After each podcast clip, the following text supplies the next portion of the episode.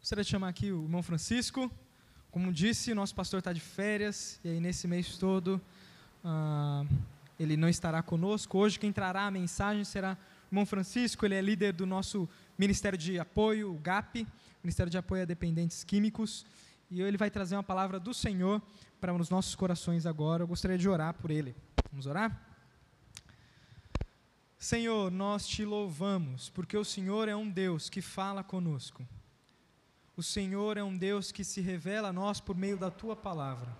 E nesse momento, nós queremos ouvi-lo. Senhor, por favor, fala ao nosso coração, abra nossa mente para que compreendamos as maravilhas da tua lei, o nosso coração, escancare ele para que é, aquilo que aprendamos se torne prática. Senhor, nós te pedimos para que o Senhor use Francisco, que o Senhor use ele com o poder do teu espírito, que o Senhor fale por meio dele, que ele seja instrumento para falar aos nossos corações. Em nome de Cristo, amém. Amém, Senhor. Amém. Vou precisar disso aqui. Valeu, obrigado, pastor. Ah, som. Ah. Maravilha. Esse? Garoto, sai.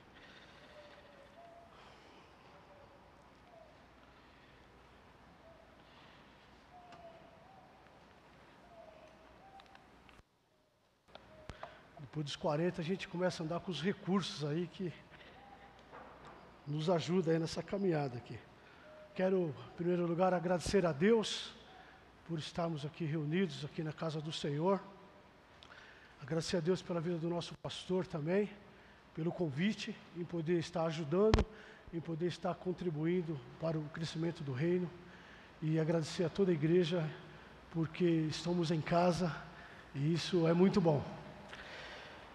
Pois bem, é, tive durante a semana falando com Deus, pedindo a direção dele para a gente poder aqui ter palavra de Deus para nosso alimento, para nossa alimentação e que Deus continue a nos direcionando, nos alimentando da Sua palavra, do Seu Espírito.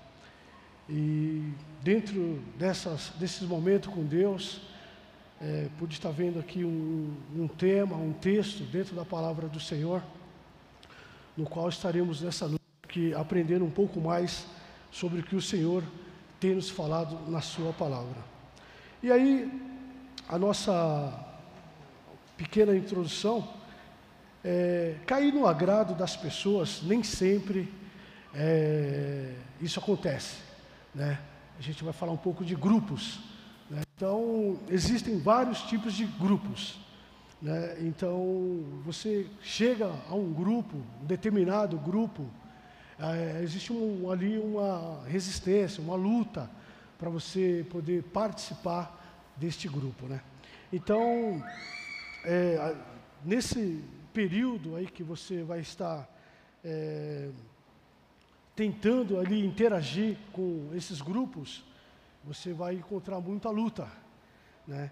Então, a gente colocou aqui vários grupos aqui no qual a gente vai estar aqui é, comentando, né? Como isso é difícil, porque muitas vezes é, o conteúdo de nossas vidas não condiz com o que está sendo apresentado ao vivo e a cores, na verdade, na prática. Então, você vai se aproximar de um determinado grupo e ali você vai ter ali as suas lutas, porque muitas vezes a minha vida, ou então a sua também, não condiz né, com o que a gente quer ali passar, ou então ali fazer parte desse grupo. Então, cair no agrado daquele grupo, agora esse mês de fevereiro ou março aí, com a volta às aulas, né, meio, meio que lentamente, né? Então, cair no grupo do ensino fundamental, aquela criança que sai ali para começar ali o ensino fundamental, ela encontra muita resistência, muita dificuldade para participar daquele grupo, onde algumas crianças já estão juntas já há algum tempo. Então, no grupo fundamental vai encontrar dificuldade para se interagir nesse grupo. E no ensino médio também, E na universidade também não é diferente. Né? Você entra na universidade, já existe ali os grupos, já existe ali algumas pessoas que fazem parte desse grupo e para você poder ali é, interagir, para você apresentar um trabalho, ali você vai ter que, sabe, se, se, se esquivar, vai ter que bolar estratégias, vai ter que apresentar coisas para que você possa fazer parte desse grupo lá na universidade. No jogo de futebol, é um grupo também. O jogo de futebol, é, eu vou te falar que para alguns desprovidos né, de habilidades, é complicado você entrar naquele grupo. Né? É, as pessoas acabam por ser aquele grupo ali, e tem uns que se destacam mais ali no futebol. Você quer entrar naquele grupo, você não vai ter muitas chances, por ser desprovidos de, de habilidades. Então fica quase impossível participar desse grupo, é, porque ninguém quer escolher no seu time é um camarada que tem um baixo rendimento e por misericórdia o acabam escalando no gol. Né? Então ali vai participar do, daquele time, do grupo, mas não tem muita intimidade. Aí brinca com nós, mas fica aí no gol aí, porque é, aí você não vai atrapalhar muito, mas brinca com nós aí. Então é um grupo também. E para você fazer parte desse grupo também, você acaba aí tendo as suas dificuldades. Né? Cair no grupo da turma do novo emprego. Você passa por um processo seletivo e, é, e ali você é aprovado e você chega ali numa empresa ali como chefe, como líder de, de uma equipe, alguma coisa assim. Então o grupo já existe e você está chegando ali para fazer parte desse grupo aí. E então fica complicado. Você tem que é, buscar a direção de Deus. Você precisa de ter o seu argumento para você ali começar ali a interagir, a fazer parte desse grupo. Né?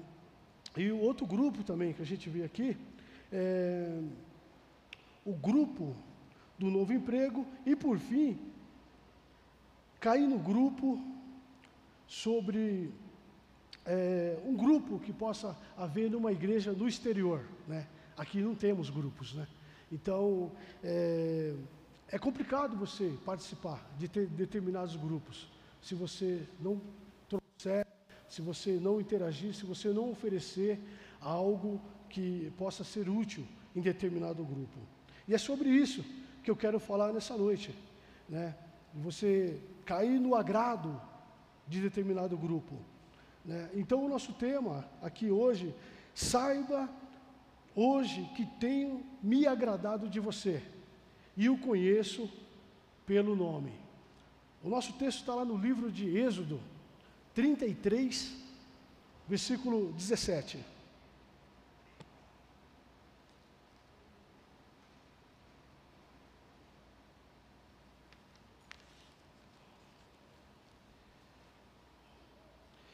33, 17, a parte B do versículo, diz assim: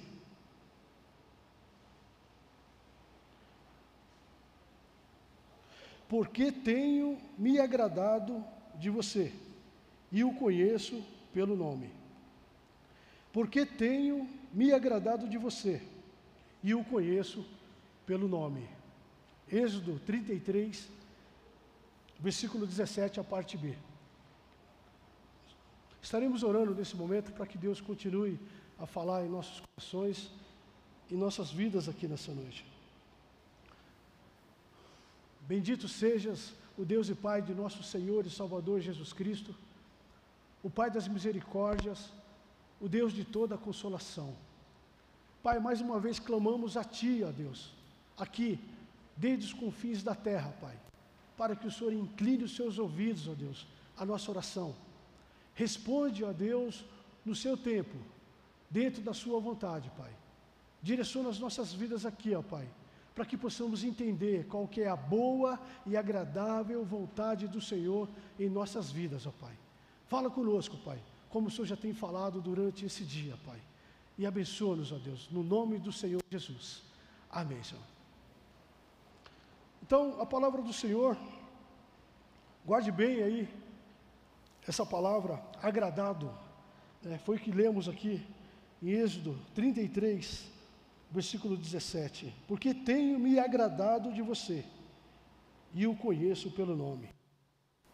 Guarde aí essa parte, essa palavra, para que possamos estar meditando nela mais uma vez, dentro do que Deus tem preparado para nós. Agradado. Vem do verbo agradar, o mesmo que afagado, aprazido, deleitado, satisfeito, afeiçoado e apaixonado. Então, Deus, diante desse, desse texto que lemos aí, desse versículo, no decorrer, né, discorrer desse, desse capítulo aí, desse texto que lemos, Deus vai mostrar o quanto ele tem se agradado de Moisés, o personagem desse texto aqui. Na sua Bíblia aí, Salmo 47, 11, olha só o que Deus fala.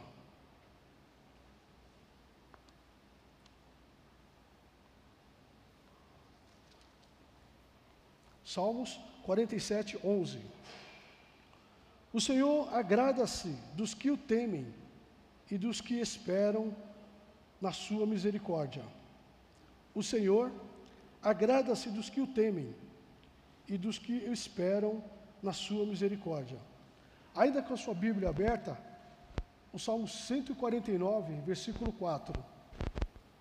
Porque o Senhor se agrada do seu povo, ele adornará os mansos com salvação. Porque o Senhor se agrada do seu povo, ele adornará os mansos com a salvação. Então, dentro do nosso texto aí de Êxodo 33, né, Deus demonstrou estar agradado com Moisés. Deus demonstrou estar agradado com Moisés. Êxodo 33, a partir do versículo 12.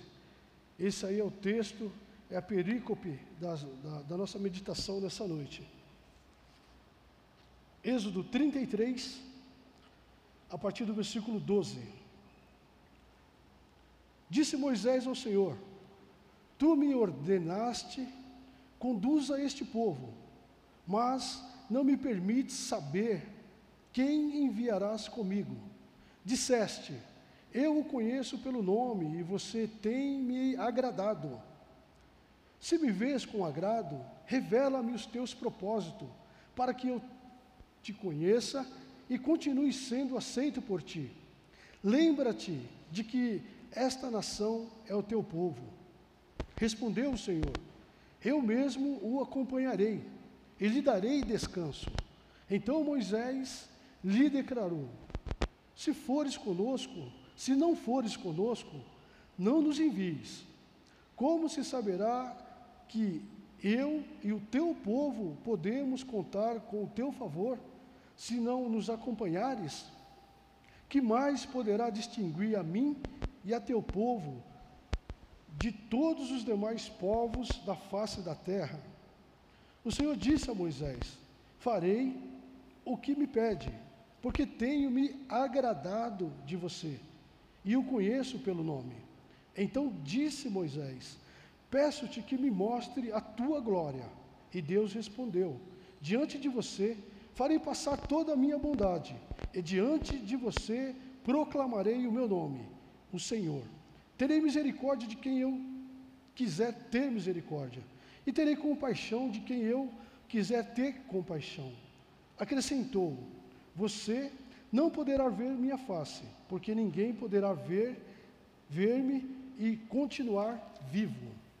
E prosseguiu o Senhor: Há aqui um lugar perto de mim onde você ficará em cima de uma rocha.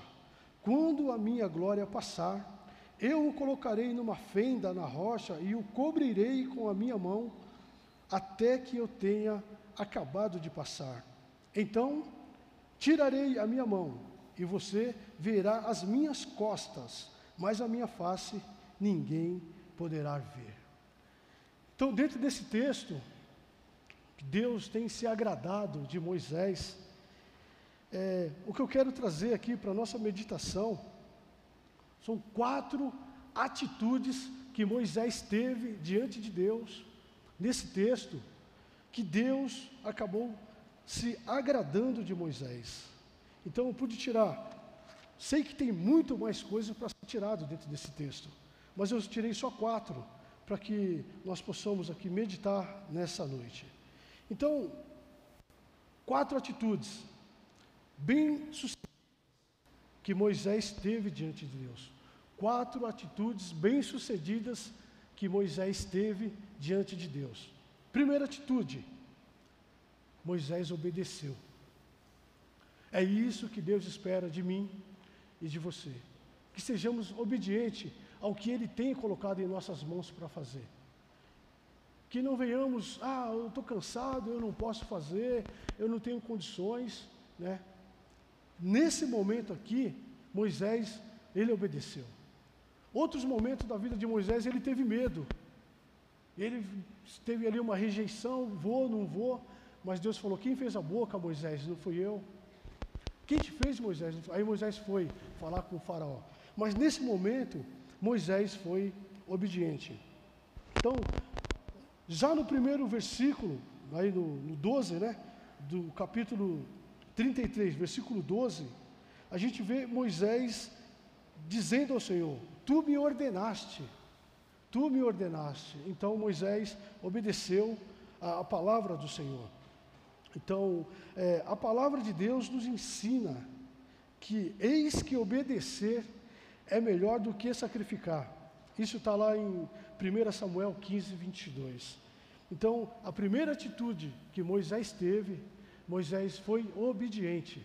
Moisés obedeceu. E é muito importante, a gente tem um texto na Bíblia que o pai pediu algo ali para os filhos, né? E o filho falou assim: Eu vou, mas acabou não indo depois. Se o outro, o pai falou uma vez, ele foi lá e fez o que o pai pediu e voltou. Então, essa obediência da parte de Deus, que Deus nos pede, é que possamos mesmo aí atender ali, estar atentos ali ao que Deus está dizendo e que possamos nos esforçar para obedecer. E essa foi a primeira atitude que Moisés teve dentro desse texto. Deus ordenou a ele e ele obedeceu. Segunda atitude que Moisés teve: Moisés lembrou-se a Deus tudo que Deus já tinha feito, desde o Antigo Testamento, lá, desde o do, do, lá do Noé, de Abraão, de Isaac. Moisés usa aqui o texto e traz ali a memória do Senhor. Então, Moisés fez com que Deus lembrasse das promessas. Ele trouxe à mente muitos acontecidos que o próprio Deus tinha realizado no passado, na vida dos seus servos, de Noé, de Abraão, de Isaac, de Israel, de José no Egito e outros mais. Moisés argumentou com Deus e não exigiu ou sequer colocou Deus na parede. Então, Moisés, ele trouxe a Deus ali tudo que Deus já tinha feito. Deus já sabia, Deus não se esqueceu. Mas Moisés usou todos aqueles relatos, aqueles acontecidos, na verdade, trouxe ali é, a mente e ali confessou para Deus: Poxa vida, Senhor, o Senhor esteve com o povo, e assim, assim, assim, assim. E isso Moisés usou como argumento. Né? A gente sempre comenta que não devemos colocar Deus na parede, exigir de Deus mas podemos argumentar com Deus. E Moisés argumentou com Deus. Não só Moisés, como o próprio Abraão também.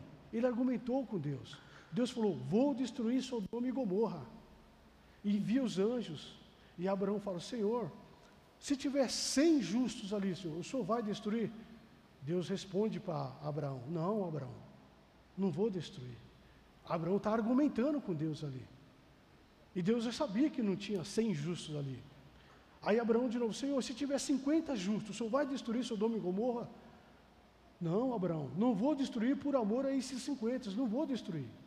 Até que ele chega no sobrinho dele, que era Ló, que vivia lá em Sodoma e Gomorra. E aí Deus tira ali Ló, junto com a sua esposa, suas filhas, e aí depois destrói Sodoma e Gomorra. Então Deus não, não nos priva de poder argumentar com ele, mostrando fatos, coisas que ele já fez. E foi isso que Moisés usou. Moisés usou aqui os relatos, os argumentos que foram feitos no passado. E aí, Deus responde ao pedido de oração de Moisés. Com isso, Deus, Deus ensina é, que os seus ouvidos estão abertos para nos relacionarmos as nossas petições dentro da vontade de Deus.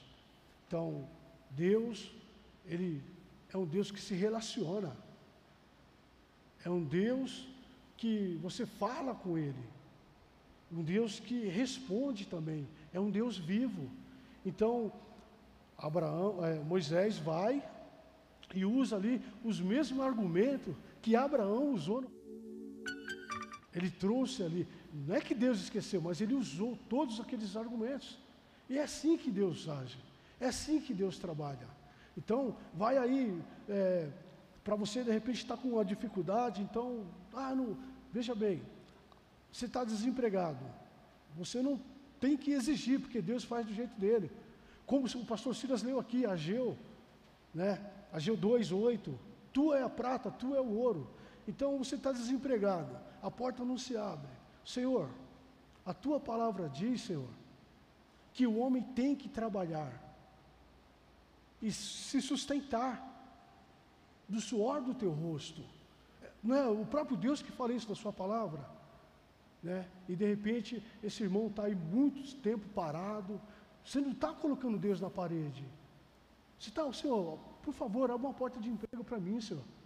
Sua palavra diz assim, Senhor, que o homem tem que trabalhar, tem que se sustentar, e eu estou parado tantos anos, e, e as contas atrasadas, isso, aquilo, outro. Então, são coisas que nós precisamos de, de, de, trazer, não é fazer igual, mas são ferramentas que muitas vezes, ah, eu não vou fazer isso não, sabe? Não é nunca exigir Deus, ou colocar Deus na parede. Você tem que me. Não é isso mas usar os mesmos argumentos que homens do passado usaram. E não eram seres celestiais, eram homens. Moisés, homem, e outros mais. Então, é isso que precisamos, usar essas ferramentas. Então, Moisés, primeira atitude de Moisés, foi obediente. Segunda atitude, ele pediu para que Deus ele lembrou, na verdade, né? Deus lembrou o que Deus já tinha feito. Então, em terceiro, terceira atitude de Moisés, ele pediu o que? A presença de Deus. Aqui no versículo do 14 ao 17, do capítulo 33, Moisés diz assim: Respondeu o Senhor: Eu mesmo o acompanharei e lhe darei descanso. Então Moisés declarou: Se não fores conosco, não nos envies. E é isso que precisamos: pedir a presença de Deus nos nossos negócios, nos nossos estudos, na nossa casa, no trabalho, no trânsito. É necessário. Pedimos o que? A presença de Deus. Senhor, me acompanha. Lá no volante, em tudo é necessário. Moisés pediu pediu o quê? Senhor, nos acompanhe. Se o Senhor não for conosco, Senhor, então nem envia nós, Senhor. Nós queremos o Senhor conosco. Lá no meu carro, tem lugar para o Senhor. Na minha casa, tem lugar para o Senhor. Então é isso que precisamos. Usar, ter essa atitude que Moisés teve. Convidou Deus. Senhor, queremos a tua presença, queremos a tua companhia, Senhor. E aí está aí no versículo 17: o Senhor disse a Moisés: Farei o que me pede porque tenho me agradado de você e o conheço pelo nome. Então, Moisés, nessa caminhada, ele pede a presença de Deus e Deus vai junto com o povo. Né? Ouvindo esses relatos, Deus resolveu responder o pedido de Moisés que iria e que estava junto com o povo e daria descanso. Então Deus confirma o que Moisés lhe pediu porque tenho me agradado dele e o conheço pelo nome. Peça a Deus que participe de todos os seus negócios, seus afazeres, da sua vida. É muito importante essa participação de Deus. É, a gente é, tem comentado que às vezes determinadas áreas das nossas vidas não queremos que Deus trabalhe.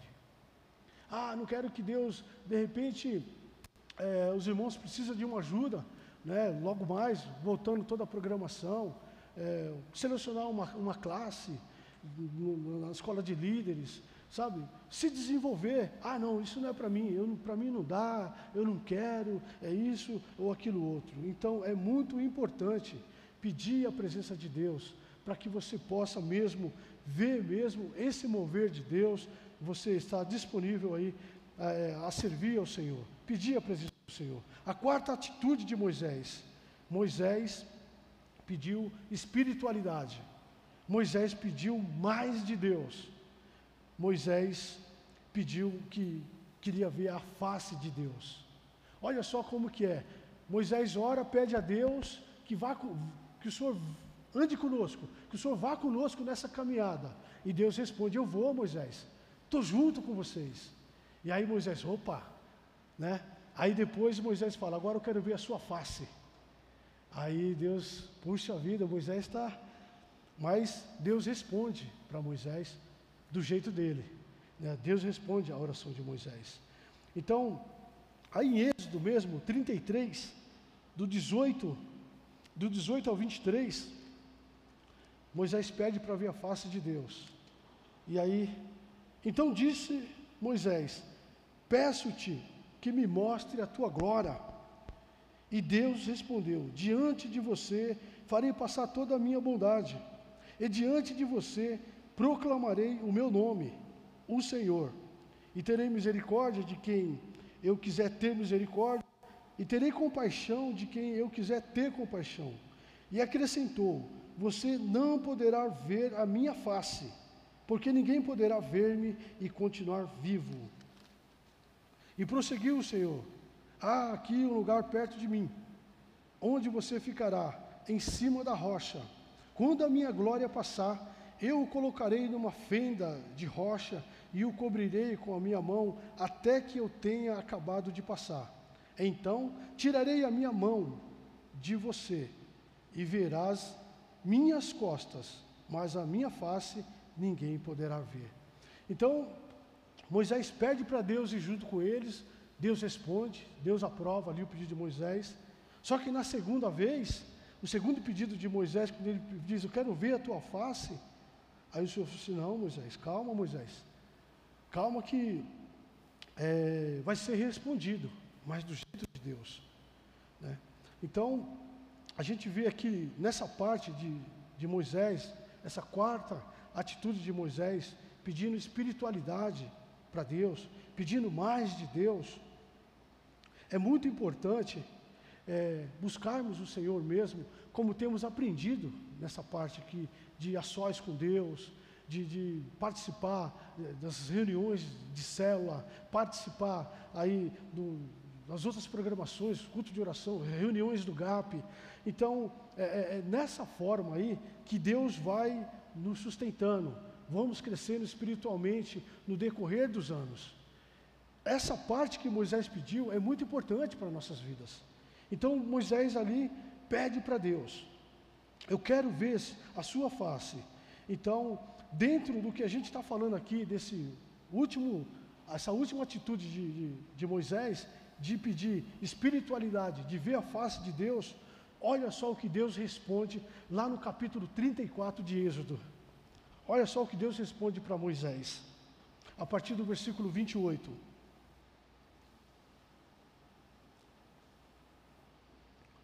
Êxodo 34, a partir do versículo 28, diz assim: Moisés ficou ali com o Senhor 40 dias e 40 noites, sem comer pão, sem beber água, e escreveu nas tábuas as palavras da aliança, os dez mandamentos. Ao descer do monte Sinai com as duas tábuas da aliança nas mãos, Moisés não sabia que o seu rosto resplandecia, por ter conversado com o Senhor. Quando Arão e todos os israelitas viram Moisés com o rosto resplandecente, tiveram medo de aproximar-se dele. Ele, porém, os chamou. Arão e os líderes da comunidade atenderam. E Moisés falou com eles. Depois, todos os israelitas se aproximaram. E ele lhes transmitiu todos os mandamentos que o Senhor lhe tinha dado no Monte Sinai. Quando acabou de falar com eles, cobriu o rosto com o véu.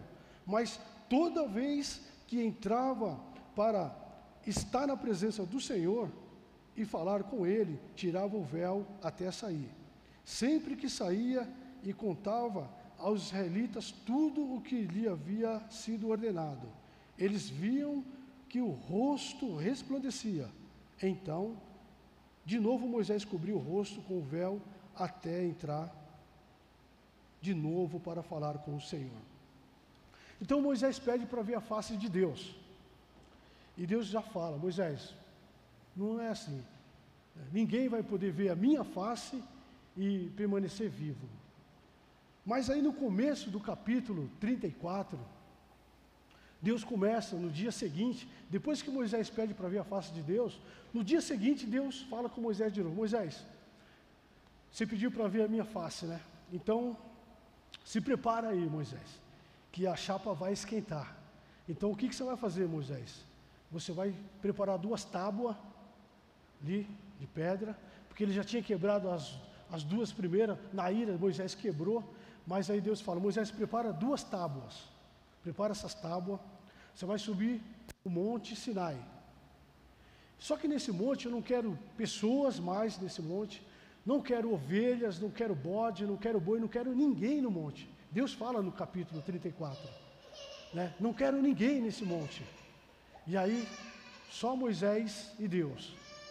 E Moisés sobe aquela montanha com as placas na mão. E ali no cume mesmo do, do, do monte, ali no, no, no, último andar mesmo, ali na suíte ali com Deus, Moisés sobe lá. E aí vem uma nuvem e Deus não era essa nuvem, era uma nuvem que representava a Deus. Deus não é nuvem. Então essa nuvem vem, e ali, por meio daquela nuvem, a voz de Deus soa. E ali Moisés começa a receber de Deus ali as informações. Né? É o que eu falei. Você tem o seu celular, você tem o seu notebook, você tem aí é, o seu tablet. E aí, devido a muitas informações ali, no seu aparelho ou no seu celular, ele começa a travar, começa a não funcionar legal, né? E aí você é obrigado a armazenar no quê? Numa nuvem, né? Começa a usar a nuvem né, para armazenar ali os seus arquivos, né? E com isso, foi o que Deus fez.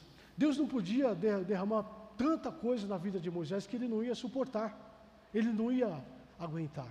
Então Deus ali começa a falar com Moisés: Moisés, Pega os seus dois tablets aí, que eram as duas placas, e começa a anotar aí, vamos fazer de novo os dez mandamentos, Moisés. Vamos, vai escrevendo aí, Moisés. E isso durou 40 dias e 40 noites. Moisés ali no monte com Deus, numa devo, devocional a sós com Deus, uma devocional a sós com um grande eu sou. E aí, Moisés recebendo aquelas informações com Deus, 40 dias sem comer, sem beber e sendo alimentado da presença de Deus ali. E aí, Moisés recebe todas essas informações. Moisés, ele é aprovado ali com Deus, ali no, no, seu curso que ele fez de 40 dias ali com o Senhor.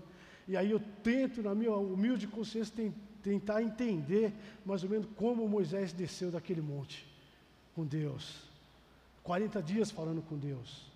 E os dois, as suas duas tábuas ali, os seus dois tablets ali, e Moisés descendo. Tenta imaginar você, Moisés descendo aquele monte Sinai, ali, cheio da presença de Deus, cheio da glória de Deus. E ali o povo começa ali, quando vê Moisés descendo, nem Moisés sabia o que tinha acontecido com ele, nem Moisés tinha percebido. E aí o povo, quando viu Moisés assim, falou, ficaram com medo de se aproximar de Moisés. Ficaram olhando à distância, Moisés chama Arão, chama os líderes também e começa ali se relacionar. E Moisés começa a falar para o povo o que Deus tinha ali para eles ali, escrito nas tábuas ali. Então, muitas vezes, o seu monte é no seu quarto. Muitas vezes o seu monte é ali na hora, no seu, hora do seu almoço ou da sua janta ali, 15 minutos, 10 minutos, 30 é muito importante aí você estar tá nesse a sós com Deus, como Moisés esteve, a sós com Deus, se fortalecendo ali, recebendo de Deus, saindo diferente como ele subiu. E isso foi muito importante.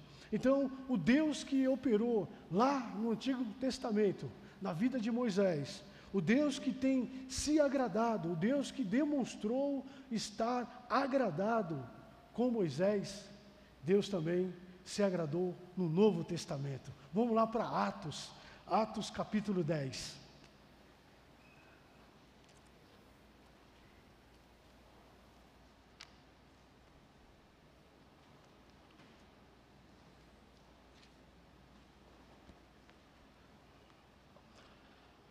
Livro de Atos, Novo Testamento, capítulo 10, a partir do versículo 1. Havia em Cesareia um homem chamado Cornélio, cinturão do regimento conhecido como italiano. Ele e toda a sua família eram religiosos temente a Deus, dava muitas esmolas ao povo e orava continuamente a Deus. Certo dia, por volta das três horas da tarde, ele teve uma visão, viu claramente um anjo de Deus que se aproximava dele e dizia: Cornélio. Atemorizado, Cornélio olhou para ele e perguntou: Quem é? Senhor?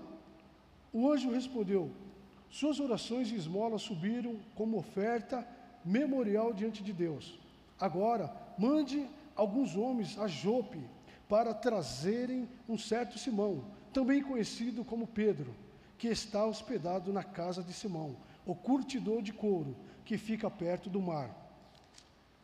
Depois que o anjo que lhe falou se foi, Cornélio chamou dois dos seus servos e um soldado religioso, dentre os seus auxiliares, e, contando-lhes tudo o que tinha acontecido, enviou-os a Jope. E então, dentro desse texto aqui, nós queremos tirar dois motivos que fizeram com que Deus veio demonstrar estar agradado com Cornélio. Então, nesse texto que nós lemos, tem mais motivos, mas para a nossa meditação dessa noite, é, dois motivos só. Primeiro motivo, temente a Deus. A Bíblia diz, o texto diz que Cornélio, ele era um homem temente a Deus. Né? Então, o temor a Deus refere-se ao medo ou um sentimento de respeito, reverência e submissão a uma divindade suprema. Né? A palavra de Deus nos ensina que o temor do Senhor é o princípio da sabedoria. Então, um sentimento de respeito, uma reverência e submissão a uma divindade suprema. O camarada comete um problema aí na rua, e aí ele quer provar para a lei que ele está certo, então ele fala, então eu apelo para o Supremo Tribunal, que é a última ali, é, é a última instância, é o último recurso que ele tem para recorrer. Supremo Tribunal.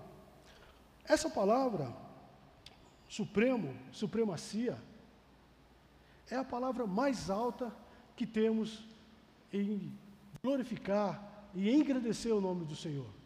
Deus Supremo. Né? Deus Supremo. Não há outra palavra acima dessa para darmos ao nosso Deus. Deus generoso, ele é abaixo do, de Deus Supremo. Então, Deus Supremo é a palavra é, mais alta, de alto escalão, que podemos aí é, dá ao nosso Deus. Né? A divindade, a submissão, o temor é o que? Uma submissão a uma div, divindade suprema. Né? Como diz Provérbios 9, 10, porque o temor do Senhor é o princípio da sabedoria. Então, um dos motivos que, de Cornélio, dos motivos que Deus demonstrou estar agradado de Cornélio foi esse temor a Deus, temer a Deus. Segundo motivo, a oração. O texto diz que Cornélio usava, eh, orava constantemente, vida de oração constantemente. Então, é, o texto nos ensina que Cornélio estava continuamente a Deus, estava, ele orava continuamente a Deus. Temos aprendido que a oração é uma conversa franca com Deus e que a oração está em volta de todos os ministérios da igreja. Mas nem todos têm desfrutado desse mecanismo chamado oração. Né? Nem todos têm desfrutado desse mecanismo chamado oração.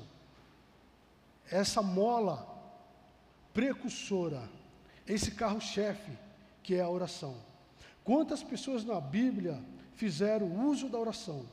Inclusive o nosso líder maior, o Senhor Jesus, que não precisava, mas toda ele deu o exemplo pela manhã, cadê o Senhor? Cadê o Senhor?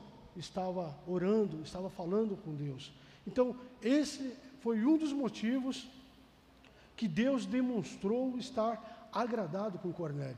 Ele diz que a sua oração tem chegado ao trono do Senhor. E ele orava continuamente.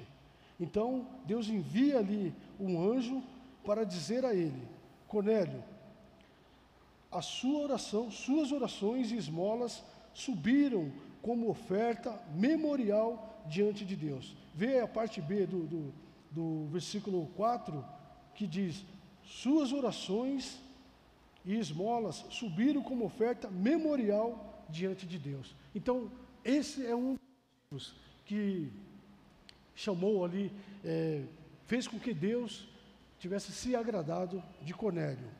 Primeiro, temente a Deus, temor ao Senhor. Em segundo, vida de oração. É muito importante. É isso que nos sustenta. Né? E Deus fez tudo isso na vida de Moisés, lá no Antigo Testamento. Deus demonstra, Deus demonstrou estar agradado de Moisés. Deus demonstrou estar agradado de Cornélio. E Deus demonstrou estar agradado de você e de mim. O Deus que operou no Antigo Testamento, o Deus que operou no Novo Testamento, é o Deus que continua operando nos dias de hoje.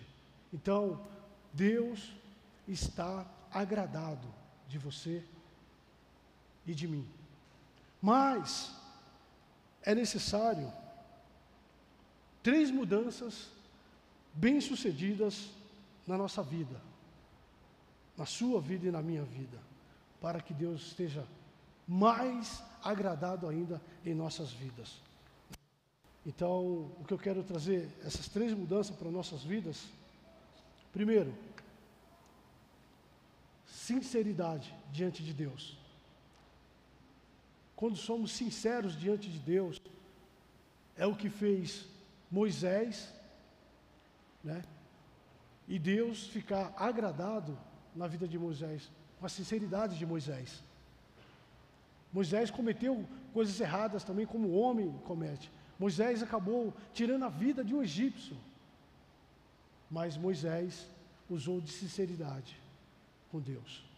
Então, isso eu preciso também de colocar isso na minha vida. E você também. Usar de sinceridade. Deus conhece a intenção do nosso coração.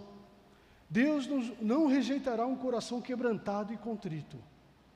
Então, Deus espera de nós sinceridade. Eu errei, eu pisei na bola, eu pequei. Então, Ele aguarda isso aí de nós. Sinceridade. Não adianta queremos esconder ou ocultar. Não tem como. Davi, um homem também cheio de problema, cheio de pecado, cheio de, de, de, de altos e baixos. Mas ele, diante de Deus, ele fala, no Salmo 139, Senhor, para onde eu irei? Para onde, para onde eu irei da tua face? Se desço no mais profundo dos abismos, tu está lá. Se subo nos mais altos ares, o Senhor também está lá. Se vou para a direita ou se vou para a esquerda, o Senhor também está lá. E Davi, com tudo isso, a Bíblia diz que é um homem segundo o coração de Deus. Então, Deus espera de nós sinceridade. Errou, o Senhor viu, o Senhor presenciou. Deus espera isso da gente. Deus já sabe, mas Ele espera da gente, né? diante dele. Né? Essa é a primeira mudança que é necessário é, impregnar na minha vida e na sua vida. Sinceridade, diante de Deus. Abra sua Bíblia aí no, no Salmo, no Salmo 15. Eu vou pegar aqui, que aqui mais rápido.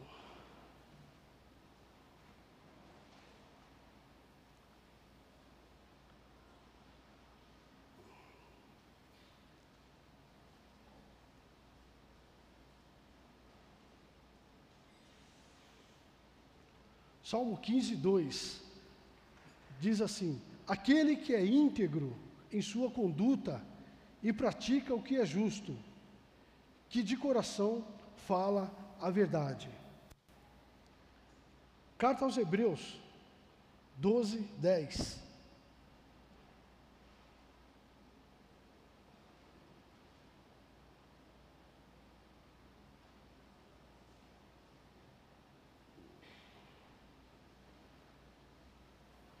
Aos Hebreus, não, é, aos Hebreus 10, 22.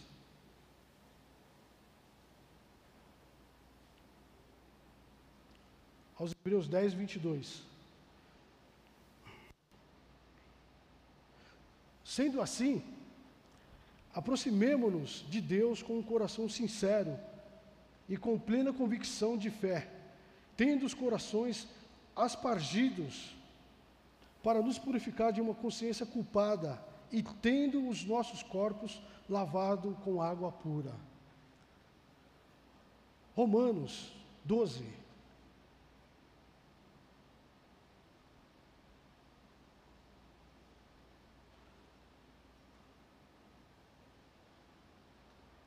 Romanos 12, 9.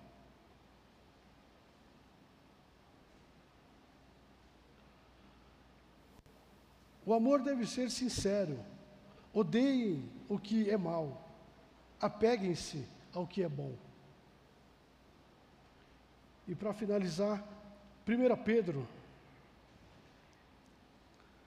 1 Pedro 1, 22. Falando de sinceridade, esse é o último versículo aqui desse, dessa mudança em nossas vidas. 1 Pedro 1, versículo 22. Agora que vocês agora que vocês purificaram as suas vidas pela obediência à verdade, visando ao amor fraternal e sincero, amem sinceramente uns aos outros de todo o coração. Então, Deus espera de nós sinceridade. É, ainda que venhamos a cometer um erro, ainda que venhamos a errar, que possamos ser sinceros diante de Deus, porque ele já viu, ele já presenciou. Segunda mudança em nossa vida. Jesus orientou os discípulos no passado que eles ficassem atentos com o que estava acontecendo ao redor deles.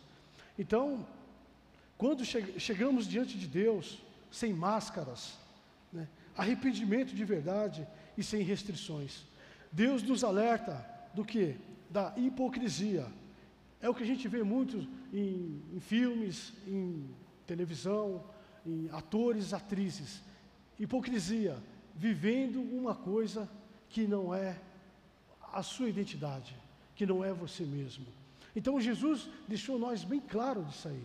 Né? Fiquem atentos com, com esse é um fermento, é uma coisa que cresce. Então nós, como servos do Senhor, é importante estarmos atentos sobre isso, sobre a hipocrisia que vai crescendo cada vez mais e vai aí arruinando tudo o que Deus vem fazendo aí de bom em nossas vidas. Veja aí na carta de Tito, título, Tito capítulo 1, versículo 16.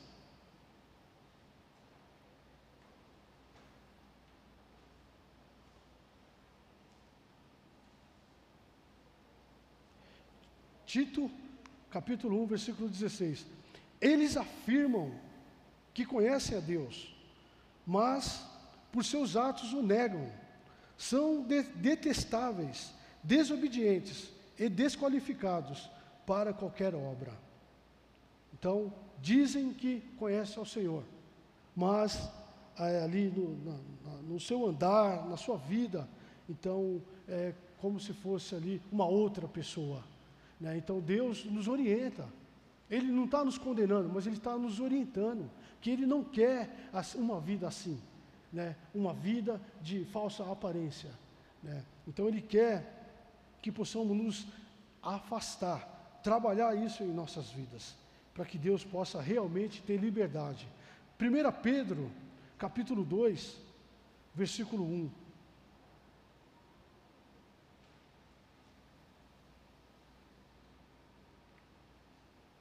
Primeira Pedro, capítulo 2, versículo 1 diz: Livrem-se de toda maldade de todo engano, hipocrisia, inveja e de toda espécie de maledicência.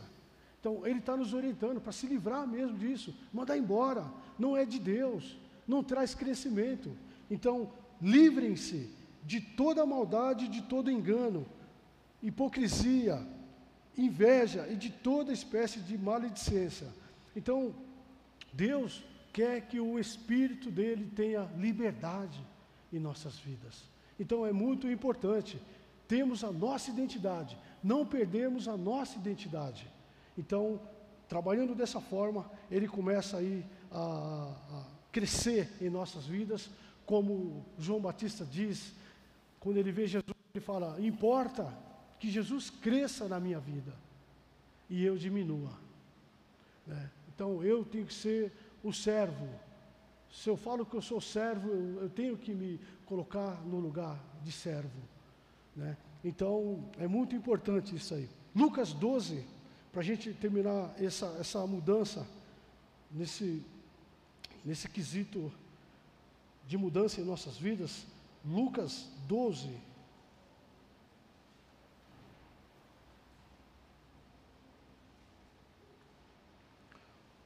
Lucas 12, versículo 1 e 2.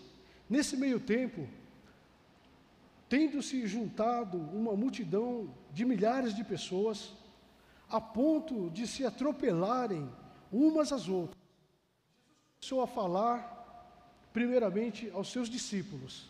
Jesus começa a falar primeiramente aos seus seguidores, aos seus discípulos, dizendo: Tenham cuidado com o fermento dos fariseus, que é a hipocrisia.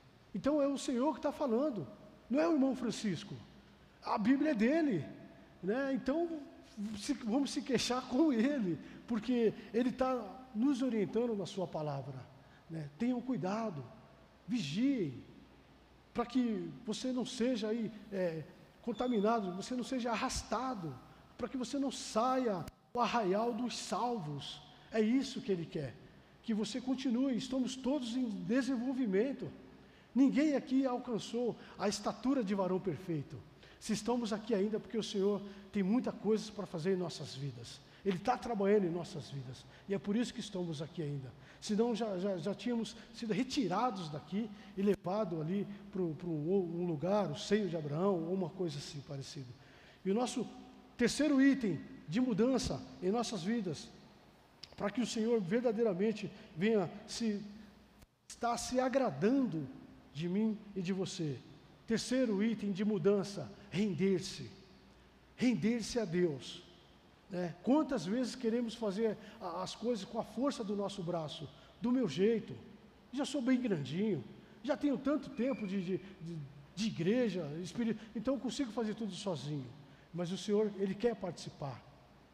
E que nós possamos nos render sempre a Ele. Render-se a Deus é sacrificar a vida a fim de mudar o que precisa ser mudado. Se render a Deus é o que? Sacrificar a vida sacrificar a vida a fim de mudar o que precisa ser mudado.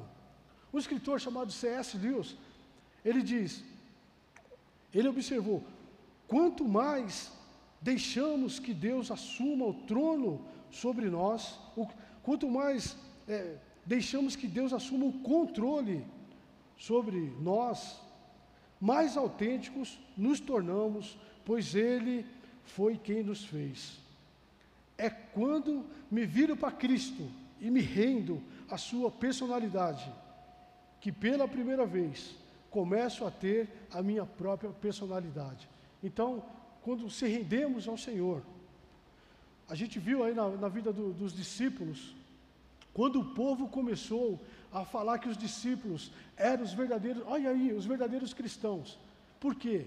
Porque eles estavam tendo um comportamento, porque eles estavam tendo uma vida parecida com a de Cristo. Por isso que ele começou aí, por isso que eles começaram a ser chamados de cristão. Eis aí os verdadeiros cristãos. Por quê? Eles começaram a, a, praticar, a viver como Cristo vivia, a tratar as pessoas como Cristo tratava. E aí se rende ao Senhor. E é isso que precisamos, de nos render, é, sacrificar a nossa vida a fim de mudar o que precisa ser mudado em nossas vidas. É necessário. como Paulo diz, não vivo mais eu, mas Cristo vive em mim. Né? Cada um tem a sua limitação, cada um tem o seu jeito, mas Deus, habitando em nós, Deus tendo liberdade de trabalhar em nossas vidas, e nós pararmos de lutarmos com a força do nosso braço, do meu jeito, é assim que sempre foi assim, é assim que eu vou fazer. Então, nos render ao Senhor. E nos render ao Senhor não é só aquele levantar de mãos, quando o pastor está aqui, faz um apelo, ah, eu me rendo ao Senhor. Esse se render é só o começo da grande caminhada, da grande jornada com o Senhor Jesus. Então, lá em Lucas 9, 20, 23,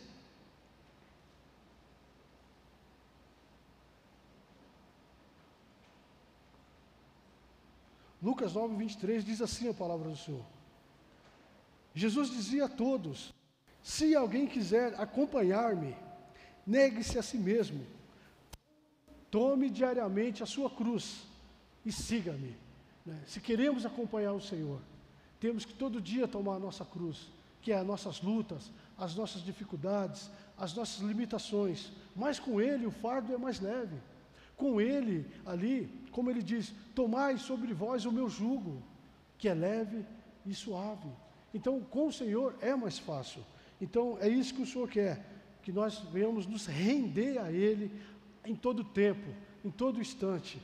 Participar, que o Senhor venha participar mesmo de nossas vidas. Então, nós vimos no Antigo Testamento o que Deus fez na vida de Moisés. As quatro atitudes que fizeram Deus demonstrar está agradado de Moisés, que foram a obediência de Moisés. E Moisés argumentou com Deus, Moisés lembrou ao Senhor. Dois, e Moisés pediu a companhia do Senhor. E Moisés pediu a espiritualidade, pediu mais de Deus. Derrama do seu espírito, Senhor, sobre nossas vidas. Lá no Antigo Testamento, Deus agiu assim na vida de Moisés.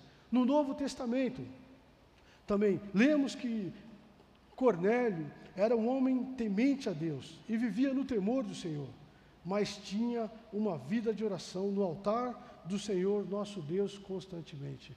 Então, e hoje, aqui, em nossas vidas, né, Deus traz para os nossos dias, demonstra-se agradado para com você e eu, a partir do momento que usamos de sinceridade, que usamos de uma vida sem hipocrisia e nos rendemos a Ele constantemente e não somente num levantar de mãos. Então, o mesmo Deus que operou no passado, que operou no Novo Testamento, continua operando nos dias de hoje também, né? No período que é, essa igreja foi edificada, né? Durante esses anos todos, mais de 50 anos, Deus tem falado aqui nesse lugar, Deus tem usado os seus servos, os nossos pastores, tem usado os nossos líderes, e Deus vai continuar falando. Ainda que o Senhor possa ter os seus planos, né? nós temos os nossos também, mas os planos que vão prevalecer são os propósitos do Senhor. Então, que possamos, é, cada dia, vivemos na dependência do Senhor, que possamos convidar o Senhor para estar conosco, para andar conosco, e quando errarmos, pisarmos na bola diante de Deus, confessar ali o nosso erro, confessar o nosso pecado. Que Deus continue nos abençoando, que possamos continuar aqui no nosso ajuntamento, na comunhão, nos desenvolvendo um com os outros, nos ajudando uns aos outros, grupos e grupos, sendo vivenciado a presença de Deus, vivenciando a presença de Deus, nos ajudando, para que as pessoas que estejam lá fora possam ver que verdadeiramente Deus está atuando em nossas vidas, vidas estão se rendendo ao Senhor, vidas estão buscando ao Senhor. A gente muitas vezes espera a mudança do mundo, né? mas o mundo lá fora só vai mudar com a nossa mudança, com a sua mudança que é a igreja. Né? O mundo lá vai continuar da forma que está vivendo. Algumas pessoas vão ser alcançadas porque querem o Senhor, mas toda mudança na sociedade, no mundo afora, tem que partir da igreja. Recebi um vídeo de, um, de um, alguns irmãos na Coreia, que acordam quatro horas da manhã para interceder pelos governantes, pela nação, pelos prefeitos. Eu sei que é um, né, é, cada um tem os seus hábitos, né? Mas eles têm um grupo que se reúne quatro horas da manhã, clamando ao Senhor, orando pela nação, orando pela igreja, para que a igreja vá, como diz o versículo, né? Que as portas do inferno não prevalecerão, né? As portas do inferno não prevalecerão sobre a igreja, porque não é o inferno que vem, mas é a igreja que vai, no poder do Senhor, no poder da palavra, no poder do Espírito. Você baixe sua cabeça, vamos orar agradecendo a Deus por esse momento. E quero deixar para você ainda que não teve um encontro com o Senhor, tudo que você ouviu aqui nessa noite, você guarde no seu coração, que você possa ir levar para sua casa, meditar nisso que foi dito, foi dito a palavra do Senhor. Se você não teve um encontro com o Senhor ainda, que você lá no seu travesseiro possa ali se render ao Senhor, possa ali é, pedir a Deus que entre na sua vida, no seu coração e que você passe aí a viver com o Senhor. Soberano Deus e eterno Pai, nós queremos te agradecer, Pai. Somos muito gratos a Ti, ó Pai, por tudo que o Senhor fez lá no Antigo Testamento, Pai, na vida dos nossos irmãos, Pai. O Senhor operou tremendamente, Pai. E também no Novo Testamento, o Senhor vem, Senhor Deus, e opera também, e visita o teu povo, Pai. E nos dias de hoje também o Senhor continua a trabalhar em nossas vidas, ó Pai. Continua a nos encher da tua presença, continua a nos dar fome da tua palavra, Pai. Continua, Senhor Deus, nos auxiliando, nos dando força diante das lutas, diante das dificuldades, diante das acusações, Pai.